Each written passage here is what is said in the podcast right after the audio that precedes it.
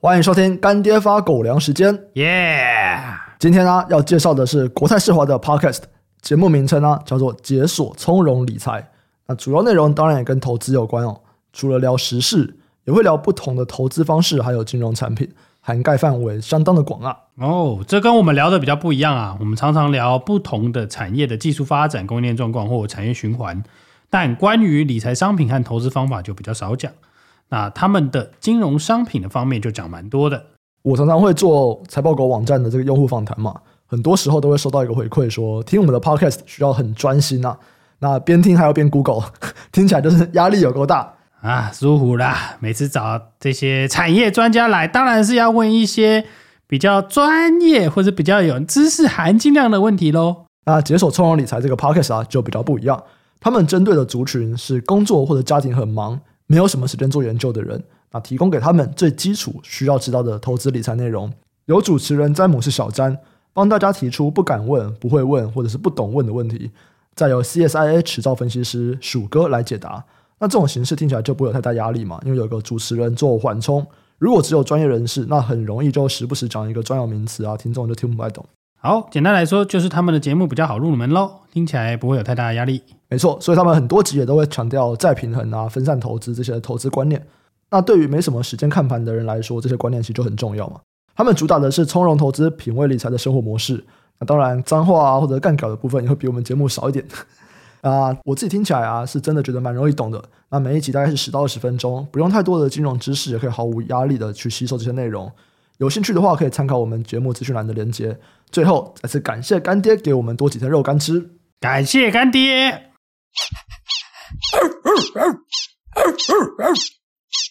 欢迎收听财报狗 Podcast，我是主持人威宇，在我旁边的是财报狗投资总监 Sky。Hello，大家好。最近天气开始有点变冷了，然后我上礼拜啊，就是重训教练课完，跟我教练去吃了姜母鸭，然后点了一只黄金蟹，很多人就回复我那个现实动态啊，希望我来分享一下吃后的心得。怎么样？我以为你要分享黄金蟹的生态啊！我其实那一天啊，之所以会去点黄金蟹，是因为我本来打算去龟后渔港吃螃蟹，现在不是万里蟹的季节吗？然后我很想要吃啊，就是那天早上本来跟那个投资山捡贝人还有 Vincent 三个人本来有说要去吃，可后来时间没有乔好，所以那天就留团了。然后我晚上上完中训课，我就觉得说，哎，不行，我还是想要吃螃蟹，我今天就想要吃螃蟹，所以我后来我们就去了阿和斯姜母鸭吃螃蟹。哎，我再讲一次，就是这个螃蟹或者是海鲜啊，其实跟姜母鸭完全不会不搭，完全不会。我之前都是加龙虾，然后因为这次我想吃螃蟹，我就加了螃蟹。但如果硬要我说的话，龙虾跟螃蟹，我觉得选择龙虾比较好。为什么呢？我不太确定，可能是龙虾的味道比较重一点点。所以我那天点螃蟹的时候，我自己觉得啦，螃蟹的甜味有一点被姜母鸭盖过了。那如果我之后去的话，我应该还是会点龙虾。然后再讲一次，不管是龙虾还是螃蟹，跟姜母鸭完全不会不搭，我觉得非常搭，还是推荐一下 阿和是姜母鸭。妈，很合理啊，姜母鸭就麻油的嘛。哎，麻油配海鲜是搭的吗？搭的啊，搭的啊，有很多那个麻油炒螃蟹啊。啊，真的吗？真的啊，真的啊，因为那个螃蟹是冷的嘛，麻油是热的，传统的说法，哦、这个冷热调和很棒哦。哎，因为麻油我想到的就是什么猪肝啊、猪心啊这种味道重的啦，内脏类味道重的，对对对啊，补血、啊、腰花什么的。嗯，哎，可是姜母鸭是麻油是吗？对啊对啊对，姜母鸭通常都会加麻油啊。哦，会加姜啊，会加麻油啊，对啊，不然怎么叫姜母鸭、啊？哦，有姜我知道啦。我没有意识到有麻油，有啦，那个上面那一层就是麻油啊，嗯、加到爆了。哦，好，没关系，反正就这样子，就是我觉得不错。如果如果大家想要听我心得的话，我的心得就是姜母鸭跟海鲜不会不搭。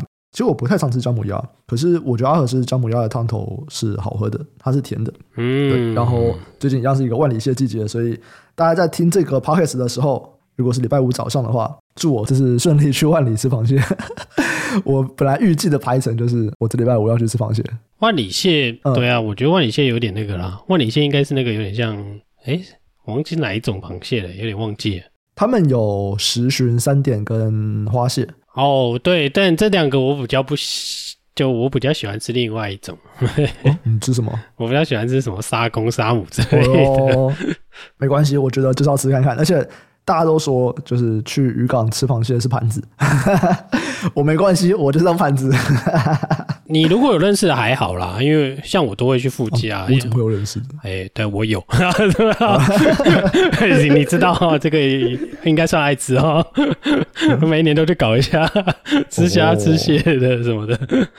还可以啊，反正我就是去当个盘子，对大家祝我。还好啦，你然后螃蟹一年就这个产季而已嘛，对不对？对啊，对啊，他们像就是十月底到十一月底啊，啊好了，就差不多一个月。我不入地狱谁是地狱啊，嗯、对不对？交给我，没关系，就是有我这种人会去让螃蟹的价格跌不下来啊。听说一年比一年贵啊。你说的是那个吧，大闸蟹吧？像螃蟹都是，台湾的蟹螃蟹也都是。你们就看鱼货多不多啊？鱼货多一点就会跌啊？哎，没有，听说今年。还不错，可是价格一样没有下来，真假啊？可恶！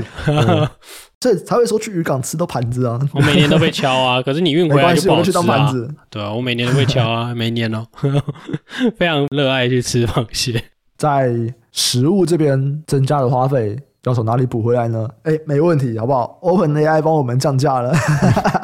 好，他现在要帮你开 Turbo，比较便宜，对不对？OpenAI 他们这礼拜有一个开发者大会，这也是他们第一次举办。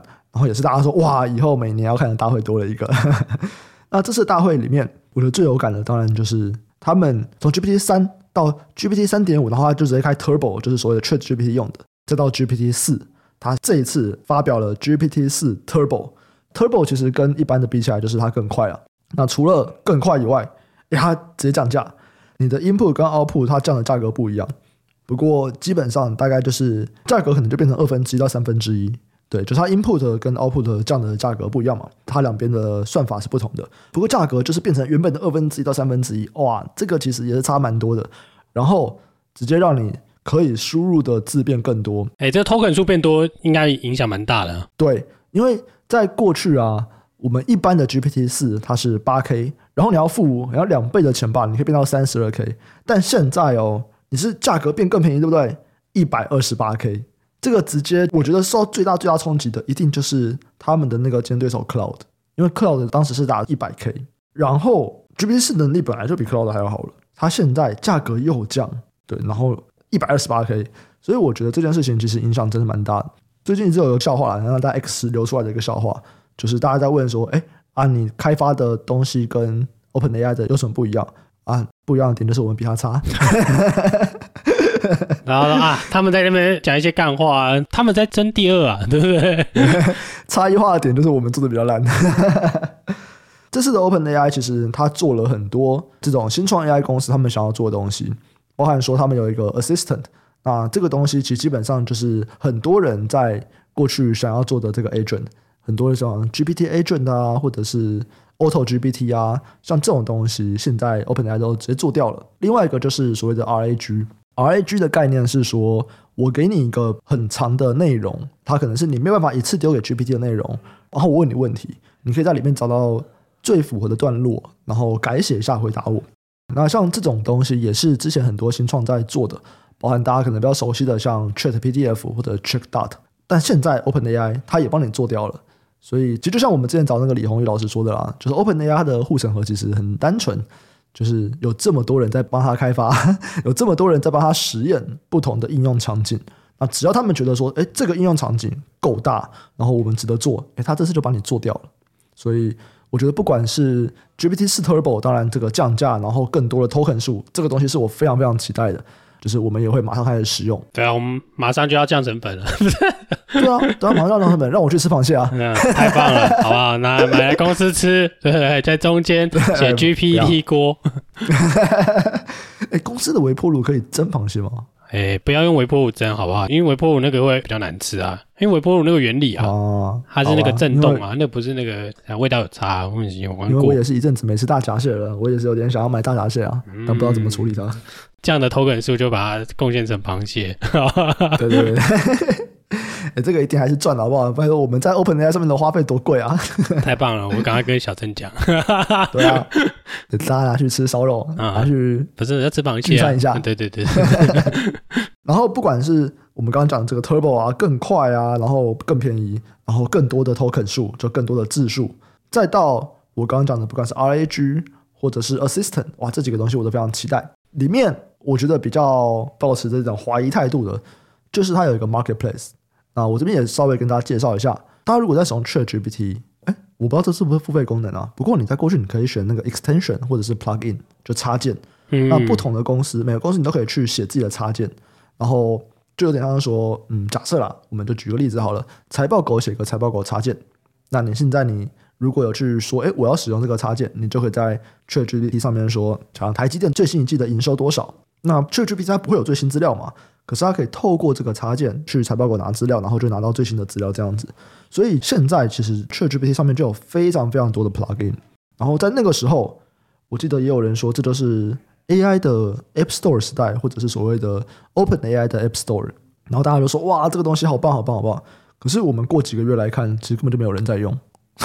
那 Open AI 显然也看到了这个东西，所以他们这一次出来的新的东西叫做 Marketplace。它跟插件的差别在哪里哦？插件的东西比较像是说，我跟 AI 说，诶，你有这些工具可以用，然后我请你帮我做一个任务，那你就自己去判断你要不要使用这个工具，或者是你该怎么使用这个工具，哦，比较像这样子。那 Marketplace 不是，Marketplace 它是直接就是把整个应用都帮你写好了，这样，所以它可能有很多步骤啊，或者是我该使用什么功能啊，我该打哪些 API 啊，我全部都写好了。那它就比较像是一个完整的应用吧，你可以这样想。简单讲，就 Apple Store 嘛，对不对？嗯，我下载完下来就不用那边改一些有没有 plugin 那个，有时候还要改一下中间的那些程式码嘛，对不对？啊，优化一下啊，类似这个概念啦。但你的商店就是更知识化嘛，更简单。嗯，反正直白讲，载下来就可以用了，大概是这样想。对对反正简单来说，就是你过去 plugin，其实你还是要让 GPT 自己来判断我要不要使用这个 plugin，然后我该怎么使用它。但你 marketplace 就把它整合得更完整，这样子大概就是这个概念。那老实说，我觉得不一定会成功，这个是我最不看好的东西。我完全可以理解他们为什么要这样做，因为大家都想有网络效应嘛。可是，嗯，我不看好。对啊，我不看好最主要的点还是第一个，因为它其实它还是在使用 plugin 的概念哦，只是我把你串得更好而已。我自己也开发过很多，那我觉得 AI 在判断这个东西，目前判断都还不是很好。第二个是我其实觉得大家应该还是想要流量在自己的网站啊，不会想说，哎，我们就是在 ChatGPT 的这个网页上面把它全部完成。所以我完全可以理解为什么 OpenAI 要去做这个 Marketplace，但我自己没有很看好这个策略，因为如果他们会成功的话，Plugin 应该要成功的，但 Plugin 显然没有成功。就是因为这些网站其实并没有大力的在推，哎，大家可以到 ChatGPT 上面去使用我们的 plugin。那我也很怀疑未来大家会说，哎，大家请到 ChatGPT 上面去下载我的这个 GPTs，它应该叫 GPTs 嘛，就是有点像 App 的概念。嗯，没错没错。那比方说像像我们网站，我们会说，哎，大家都到 ChatGPT 上面去下载财报狗的 GPTs，不会嘛？我们当然说那边有的功能财报狗网站都有，你们就来我们网站用就好了，因为我们还是想要流量是到我们的网站的。所以在这个考量下。大家都说这个 marketplace 好棒好棒，嗯，我自己是觉得它跟 plugin 应该是一样的结果，这是我自己的觉得啦。我大家不是想做 AI agent 吧？就是 AI agent 大家都想要，重点是你的那个情境服务场景到底是什么？我还是很难想象大家未来就是在 ChatGPT 的页面上面去完成所有的东西，我觉得还是会很分众啊。那老实说，Sam Altman 之前其实也提过类似的论点，所以我在想 marketplace 其实他们就只是觉得，哎，我就做做看。但这也不是 Sam Altman，就是 OpenAI 的执行长，他认为的愿景，就说，哎，大家都要来我们网站上面使用，他也不是这样说的。所以我还是觉得这个东西就他们的尝试啊，然后看看会怎么发展。不过就我看来，我不觉得它有很大的潜力成功。它给我的感觉还是非常非常像 Plugin。不过我觉得这件事情还是可以 echo 到我们之前在讲的，就是 AI 一定会越来越便宜，这个算力就是越来越便宜。你看现在更快的速度，更多的 token，然后。更便宜，而且这个便宜都是很夸张的便宜，它都不是说什么我打个八折，打个九折，不是诶，我一下子就变成原本价格的二分之一，原本价格的三分之一，这真的很扯诶。对啊，这个就跟大家降成本，还有这个东西有量，你知道吗？有量价格就会下来，嗯、所以那个价格的那个下降的程度，我觉得会超乎预期，就对了。反正我从来不担心人类降成本，大家为了要赚钱，对不对？大家会想办法的，就是开源节流嘛，对不对？就是这样。所以这个东西，我过去一直都会觉得一定会降下来啦。对啊。那只是说这一次，哎，最近这个看起来这个成本压下来的状况，或者是说成本压下来的消息，看得越来越多了嘛。对，不管是 OpenAI 的说法，或者是好像昨天还前天有那个叫什么 Datadog，对他也是说，哦，他家的成本好像看起来趋缓喽。他说，云端的这些 AI 的 infrastructure 的这些成本看起来有在趋缓喽，就是说增幅没那么大了。那诶，这个看起来就算半导体晶片什么都没有优化了，对，折就折一折，提一提，成本也是会下降的，就这么简单。嗯，然后有另外一个我觉得可能要注意的，就是真的是各种的 AI 新创，因为其实在过去真的有很多的 AI 新创，他们不管是在做 agent。或者是在做所谓的比较长的文本的处理，或者是这种查询 RAG 相关的东西。你看现在 OpenAI 一出，可能很多过去你所建立的竞争优势就不在了，或者是它就必须要很快的迭代。那我觉得如果是纯软体服务啊，很快迭代是没有问题的。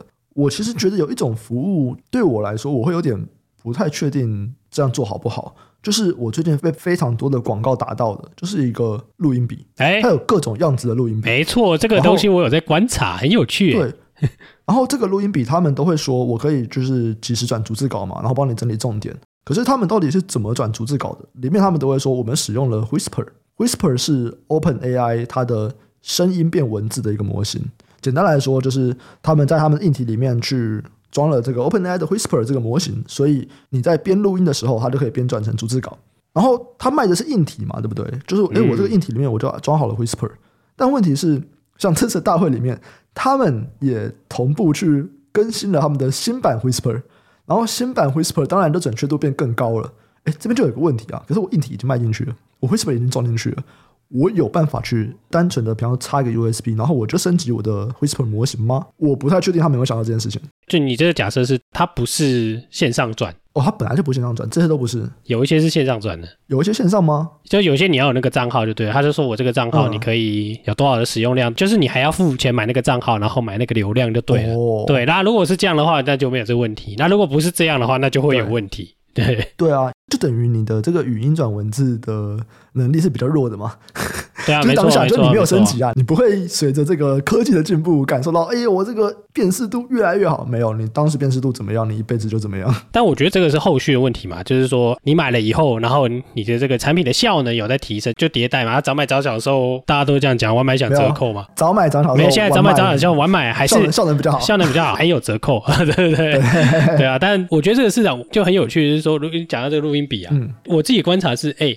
有人很多人不是说，其实要观察大众怎么付钱买 AI 的工具嘛，嗯、或者说大众怎么付钱去在 AI 的花费上会提升啊，这个就是啊，对不对？嗯、你看他募资募那么多钱，那那个其实就是销售啦。那个、好多家在做、哦。对，那你说这个东西有没有人买？有啊，看起来就是有人买。那只要这个需求有，对对，就我们说那个升级那些东西，我们先不管。嗯、那这个东西看起来就是会直接提升你对。嗯就是呃，你你想用 AI 嘛，然后你想要这个产品嘛，然后这个产品让你的生活变得更便利嘛，对啊，这个就是直接它的销售，所以就是说啊，它流量有在提升，然后这个我说 AI 的使用的度有在提升，然后为什么大家一直不断的投资？嗯、这个又比那个 Copilot 更早嘛？那这个东西你就是看得到，哎，对，就是有人在花钱在买，那只是说，哎，这个看起来就越来越确定说，好，这个东西就真的可以在终端可以 do something，就是或者是说它可以做成一个产品，那这个看起来是很初步的一个产品，嗯、就是大家都想得到。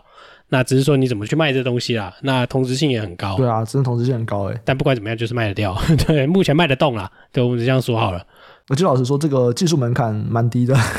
对啊，我们不是说啊 那样不好，因为我觉得这个就是，如果你技术门槛跟大家差不多，你就是做很快嘛，对不对？对啊，其实就考 model 嘛，就是你就做很快，一样一样可以赚钱啊。但这个重点，没错没错。对啊，就我自己分析的角度来说，我会觉得说，嗯。对，卖得动，大家愿意买，所以表示我们之前看到那些研调的资料，或者说调查的资料，也有很多人发问，就是说你愿不愿意花钱买 AI 产品？对，就是有人买，没错。那这个东西看起来是真的有它的需求了。嗯、那的确，投资的这个东西，就是这个现象已经出现了啦。我会这样想了。那你们买？我当然没有买啊，因为 讲那么多，还买不买？对啊，就我们必须讲这个，嗯，就可以用 Whisper。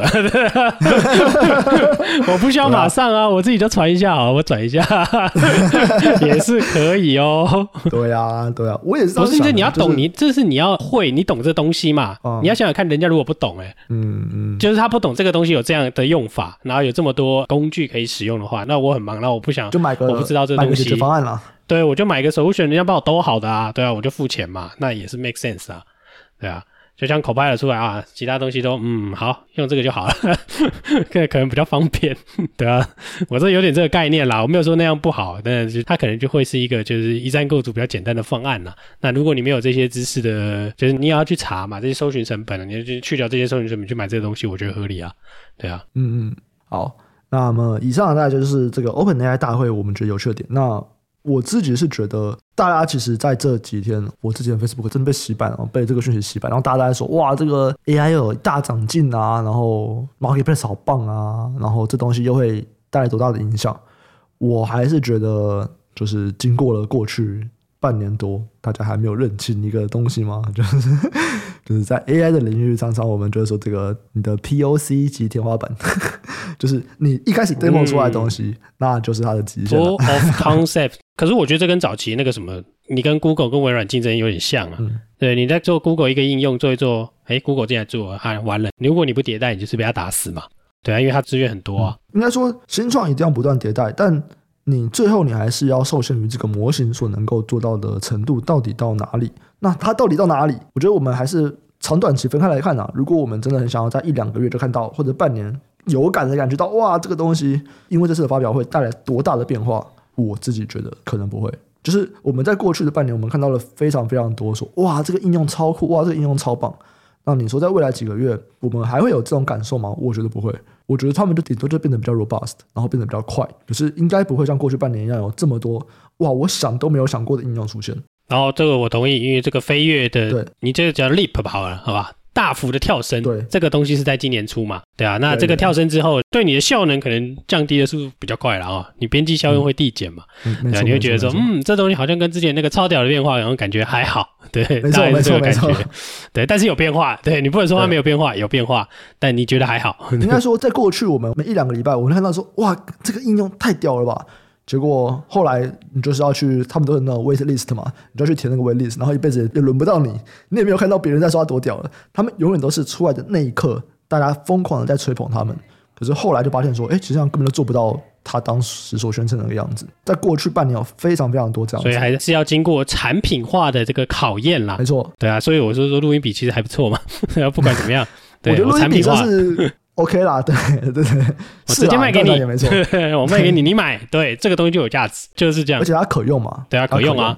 对啊，那我想未来会有很多是在 Edge 上面吧，包含就最近的这些发表会嘛，嗯、不是都是这个，譬如说手机好了，对不对？手机这个大家提过很多次嘛，那那个高通也弄了很多 Edge AI 嘛，手机的 AI 它也弄了嘛，对不对？那这个东西就很直白啊，不出在消费产品也会出在你的手机里啊，然后也会出在你的 PC 里啦，就是你的 NB 里面嘛。那就我觉得这个时代就是确定已经来了啦，只是说再度的有感的跳升，那可能要经过时间考验吧。嗯嗯，好。那我们就来看一下一些台股相关的法说会吧，因为其实这几周也是台股的法说会旺季啊。我们先看一下联咏，那联咏当然就是要看驱动 IC，为什么要看驱动 IC？其实就是各种的荧幕嘛，消费电子啊、手机、PC、电视，然后车子的荧幕等等这些东西，他们都会用到驱动 IC，所以就从联咏来看一下这个状况。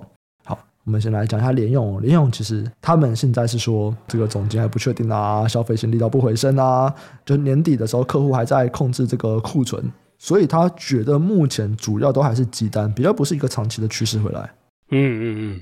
但我会综合比较多公司的说法啦，那我们看看可不可以把它兜成一个就是目前的现况好了，我们这样说好了，嗯、对啊，因为联咏我会这样讲，就是因为联勇是晶片商嘛，IC 比赛嘛，它其实很靠近需求嘛，嗯，那他在卖那些东西，他一定很明确感觉到哦，终端消费力道真的不好啊，因为大家不要备存货嘛，嗯，对，那大家不要备存货的状况之下，就是会出现说哦，所谓的有急单，那急单还有分很多种啊，就是每一次大家的这个景气的回升，就是先从急单开始嘛。我把库存价很低，那我突然发现有需求，我就拉一回，卖完了以后再拉，对啊，所以通常就是会说，偶尔有急单进入到了，经常有急单，啊进了有急单，那不就是长单了吗？对不对？对啊，那就是大概会是这个状况啦。对，那所以我认为他提到的这样就是说，哦，他觉得回升力道不明显啊，然后大家会控制库存啊，这我都觉得很合理，因为你不管是从 Drive IC 厂看，或者是从这个晶圆代工厂，包含世界先进嘛。包含是上礼拜、上上礼拜的联电嘛，对，他其实大家都有提到这些类似的状况吧。那为什么会提到这些状况？就是说，哎，譬如说你像世界先进，或者是像联电，尤其是联电啦。我 为什么说尤其是联电？是因为联电第四季的 guidance 很屌啊，产能利用率是六十啊。对啊，上一次六十是二零零八年，给大家参考一下。对啊，六十 percent 的产能利用率非常非常差啊，只是差到一个爆炸了。但我觉得这个就代表了什么意思？是说，哎，终端库存真的在去化啊。嗯，对，不然为什么大家投片投那么少？那你大家投片投那么少，反过来就是说，如果卖得动，那就是消耗你的库存啊，对啊，所以我会用这样的角度去看吧。当然，那也是说啊，如果是下一季很烂啊，这一季很烂，对，它的确是会很烂啊，因为它就是在去库存嘛。但如果再拿其他的晶圆代工厂的这个说法来看的话，譬如说这个 Global Foundry 好了，Global Foundry 他也是认为，哦，对。就大家都是急单，没错。那这个需求也是偶尔会来一下，来一下。但他的意思是说，哦，我觉得大库存好像真的蛮低的，相对低啦。那这个我们是接近底部的，出现了这样的状况。所以这综合来看的话，哦，可能 DDIC 或者是就是所谓联咏的这个 Driver IC 啊，就 DDIC 嘛。它的这些 Driver IC 的状况看起来，哎，好像就是在谷底震荡了。我说需求的这个量啊，或者什么都是在谷底震荡了，感觉起来好像没有再更差的感觉。对，嗯。这个东西很像跟记忆体那边其实也有点像，对不对？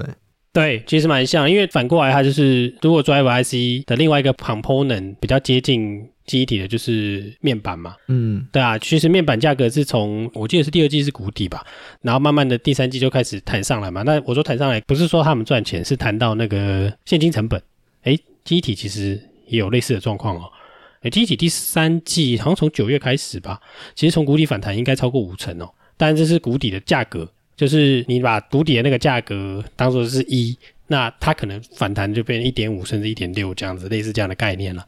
对，所以所以第三季一般都是产业的旺季嘛。对，那产业的旺季出现这样的状况，其实我认为是合理的啦。那接下来就是看说哦，看起来这些已经跌到一个非常非常低，然后低到一个厂商快受不了的状况了。那接下来大家就是看说库存已经去到一定程度了。它其实反映的是现实，就是库存去到一定程度的时候，什么时候这个急单才会变长单，大家才会对未来感到非常乐观啦，或者是会有比较乐观啦。嗯，我们在这边如果去区分各种不同的应用情境，像手机，然后 PC，然后可能车用这样子，其实目前。这三个排序起来啊，应该最明确的就是说，哎，PC 已经开始回温了嘛？这也是为什么 Intel 在上一季的季报表现还不错。然后手机，哎，看起来这个库存已经降到一个一定的水位了，所以可能这些供应商他们时不时就会有一个急单去回补库存。那比较明确就是，哎，车用看起来就是蛮烂的。所以我觉得你这样分也可以从晶圆代工那边也可以看得出来吧，对不对？就是对，像哎台积电，因为它还是比较多是先进的，可能在。不管是比较高阶的笔电，或者是手机上面，它会用到。好，那联电在中间，哎，反而是在成熟制程，就是专注在车用的或者是工业用这种立基用的比较多的世界先进，它就会非常惨，因为 它就是比较成熟。没错啊，比较成熟，一来成熟了，二来它的那个工业用跟车用，其实在去库存是比较晚的啦。对对对对，就是因为车用的比较是成熟制程嘛，所以它车用占比可能最多。那这也是它在这边这一季法说会看起来它是最不好的。对，因为它这两个都受到影响了，但车用这个东西就是每家说法其实有一点不一致啦。哦，真的吗？对，那像那个 Global Foundries 就说还好啊，对啊，那那个什么 恩智浦也说嗯还行啊什么的，对，所以这个就有不一致。那当然就看大家就是在高低阶的这个分布嘛，对，所以这会有不一致，还有客户的状况啦。对，因为你如果是那个做中国车市，说不定会跟你说很好啊。那你做那个美国 A N 市场也跟你说很好啊。问题是新车可能电动车可能就卖不好啊。那卖不好是因为就我们上一集也提过啊，就是可是卖比较贵啊之类的。呃，卖比较贵就是说比燃油车贵嘛，所以大家就比较不想买嘛。对，有各种各样的因素去影响。但不管怎么样，就是在台湾看到的这些晶圆厂反馈出来的法说会讯息，就是告诉大家，嗯，车用看起来真的不是这么的 strong，就跟之前比起来，就是从跟年初比起来吧，年初看起来就是车用是嗯很稳定的成长。然后呃，消费机好惨。那现在大概就是说，嗯，PC 看起来有点能量了哦，手机看起来嗯好像有点刺激了。对，但是这个车用跟工业用看起来就是需求的强度没有之前这么强了啦。我觉得就是反映了工业跟车用其实本来就落后消费用嘛。才出现这样的状况。所以晶圆厂，如果你是成熟制程稍微多一点，那一定会受到这个东西的影响啊。相比先进制程嘛，先进制程就会受到是一些 AI 啊。然后手机啊，对不对？然后一些 PC 啊、NB 啊，他们的这些呃回温嘛，所以看起来先进制程的状况就会比较好。这其实台积电有提啦，就是他有讲一个，就是他的那个 ASP 的那个状况啦。对啊，他觉得八寸可能，我忘记是联电还是台积电提，反正他八寸的状况就是看起来价格上好像比较 weak 就对了啦，比较难守就对。这其实就告诉你是需求的问题啦。嗯，好，所以这边大概就是。我们在看一些台股的相关公司啊，不管像驱动 IC 啊，或者是我们在看一些晶圆代工的状况啊，其实整体起来就可能就跟刚刚讲的，就是开始已经有一些产品，当然每个产品不一样，那车子可能就在后面。可是如果我们讲手机啊，讲 PC 啊，或者如果大家有听我们那个礼拜三讲希捷伺服器也是如此，看起来他们库存去化到一定水准，所以时不时会有急单。那这个不代表说我产业就全面成长啊，但它显然。就是一个去库存到一定程度的一个讯号了，不然如果我库存很多，我再怎么样都不会有急单吗？对啊，我库存很多，根本不有急单。突然有一个需求，我就卖掉就好了。对啊，我家里还很多，来家里拿。对啊，对啊，根本不用订货然后 没错，会有急单就一定是已经库存去化到一个程度了。对，这也是因为有需求出现啦，所以我觉得这个可能是一个好的现象啦，相对好。嗯，对啊。那再来是说，我们刚刚提的这些东西都是很 commodity 的啦。嗯，对啊，commodity 的价格波动代表就是有人要买啊，不然不会涨的啦。对啊，这些人 对对，他们又不是没事，没事囤那么多干什么？对吧？他只能赶快卖给你啊！我放在家里，我很害怕，我怕它继续跌。对，对啊，所以我自己的看法会是这样了。好，那最后一个还可以聊一下的，就是 Elon Musk 他在 X 上面发表啊，他说 SpaceX 下面的那个 Starlink 星链，他现在损益两平了。哇，这个其实它是 cash flow 啊，它是 cash flow 的那个，对对对，cash flow 损益两平，一定还有还有很多折旧啊，他们一定还有很多折旧的东西。不过 cash flow 损益两平，哎，这件事情其实就蛮厉害的。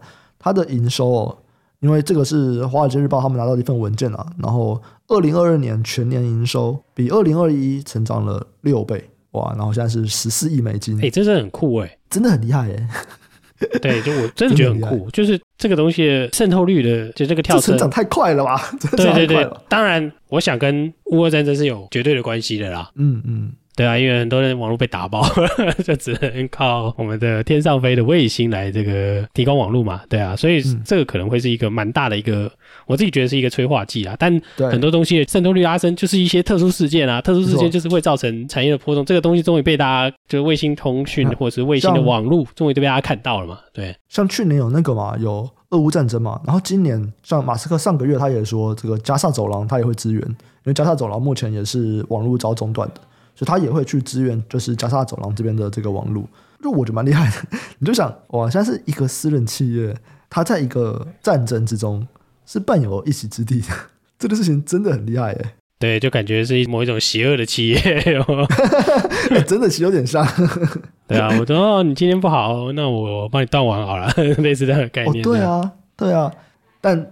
不得不说，真的蛮厉害。然后，其实，在以前，Elon Musk 就有说过，就是一旦新链它如果是获利的，他会考虑让它从 SpaceX 里面拆出来去上市。那这可能也会是第一个吧。如果它真的上市的话，应该也会是第一个这个卫星通讯上市的公司的。因为像我们之前聊到的那个 OneWeb，OneWeb 它还是一间私人公司，它没有上市。是，那有一间已经倒了，不不，已经倒过一次。那个什么叫什么 Blue Origin 嘛？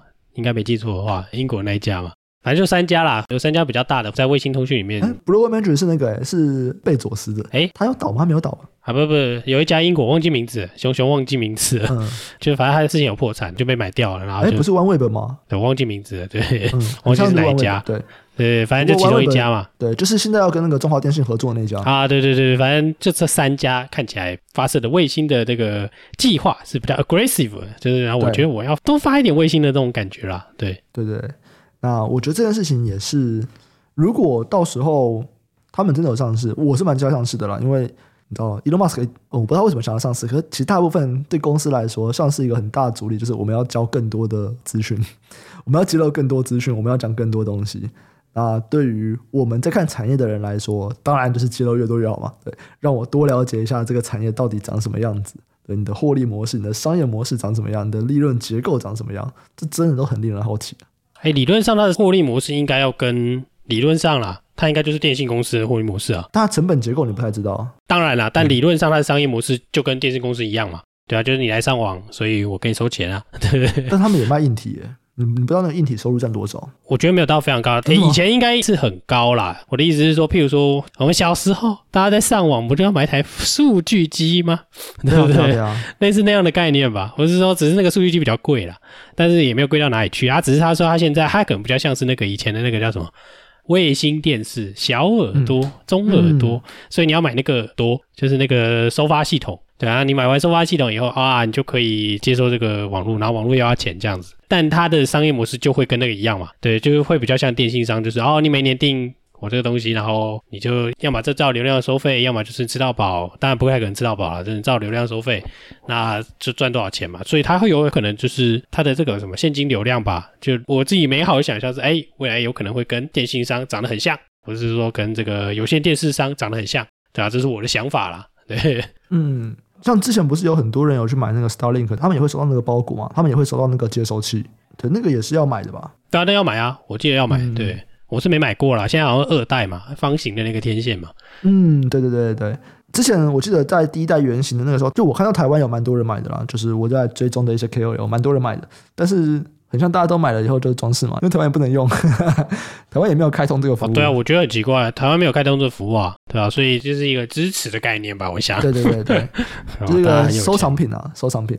对，但我觉得是迟早的事啦，就是卫星通讯的这些东西，因为感觉就很快了嘛。最近是不是蛮多人又发射新的卫星了？包含红海。嗯嗯，红海也射了两颗上去嘛，台湾好像有一颗嘛。我说台湾的这个政府啊，还是不知道我忘记是什么量测的，有一颗。然后王记官微博还是谁，最近也有发射，所以其实我觉得蛮蓬勃发展的。说实在的，没错。大家如果对这个低轨卫星有兴趣的话，记得也可以去听我们两百七十六集，我们跟工研院的蔡华龙博士就聊了这个低轨卫星的生态系，然后用在哪里啊？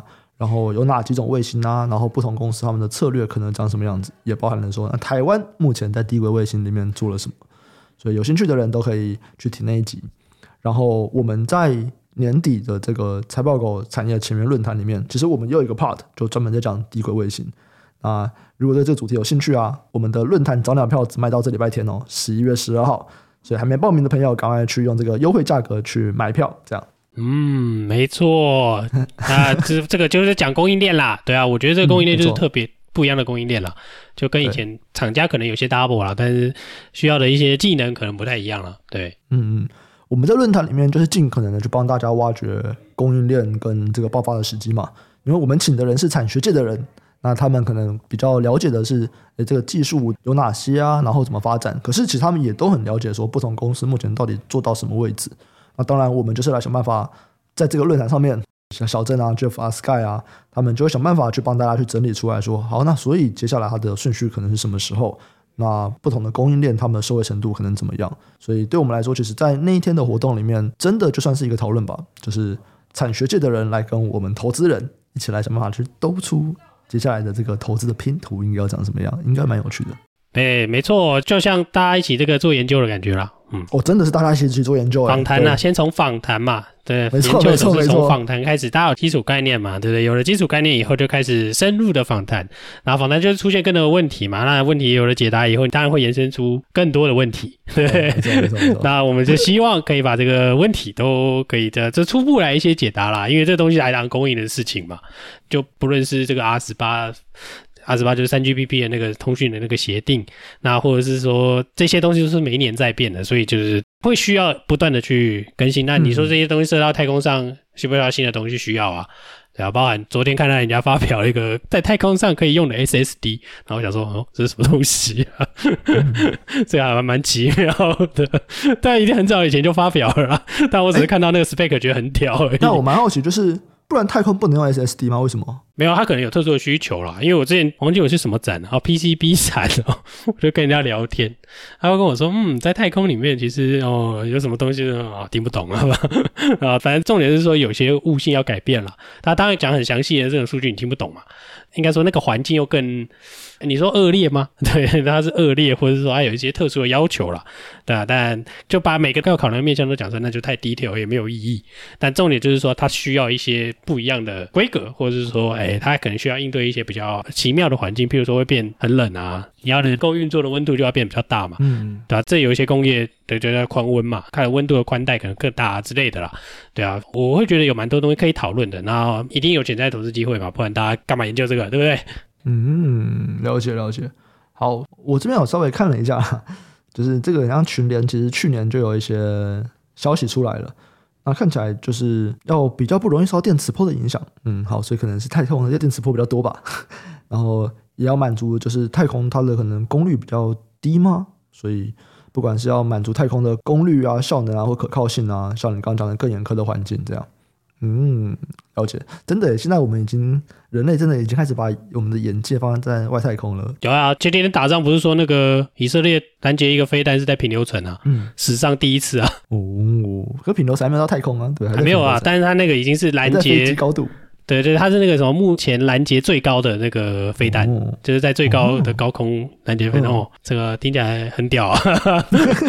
对，小时候打那个电动，不是有一些电动什么呼叫、什么卫星轰炸什么鬼的？嗯、对啊，然后看起来是真的。完了，十几年前就玩过了，类似。就我会觉得，原来是电动是真的、啊。到底什么时候会有第一个太空的 data center 呢？我觉得那天真的会很酷诶、欸。不应该会蛮快的吧？不是说有人快吗？有一些设计啊。嗯，之前去那个航太展，就跟一些朋友聊啊，他们说，嗯，我最近看到一个设计很棒哦，就直接把机翼还射到太空，或者直接把 data center 射到太空去啊，对啊，这诶听起来蛮 make sense 的，其实。你不是要散热？它、啊、外面那边很冷啊。对啊，对啊 我真的觉得会蛮有趣的。对，我们理论上觉得很合理啊。就想的可能跟我们想的也可能也不太一样。我觉得应该会完全不一样吧。嗯，对啊，我们比较期待完全不一样。就反正呈现出来的东西完全不一样吧。那迟早就是星际大战嘛，嗯、不然就是那个星舰迷航烧出来，或者什么天梯啊，对不对？对啊，我们 地球到月球的这个电扶梯啊，不是都有这个东西吗？对啊，我们看什么时候真的可以去月球玩一下啦。办个员工旅游啦。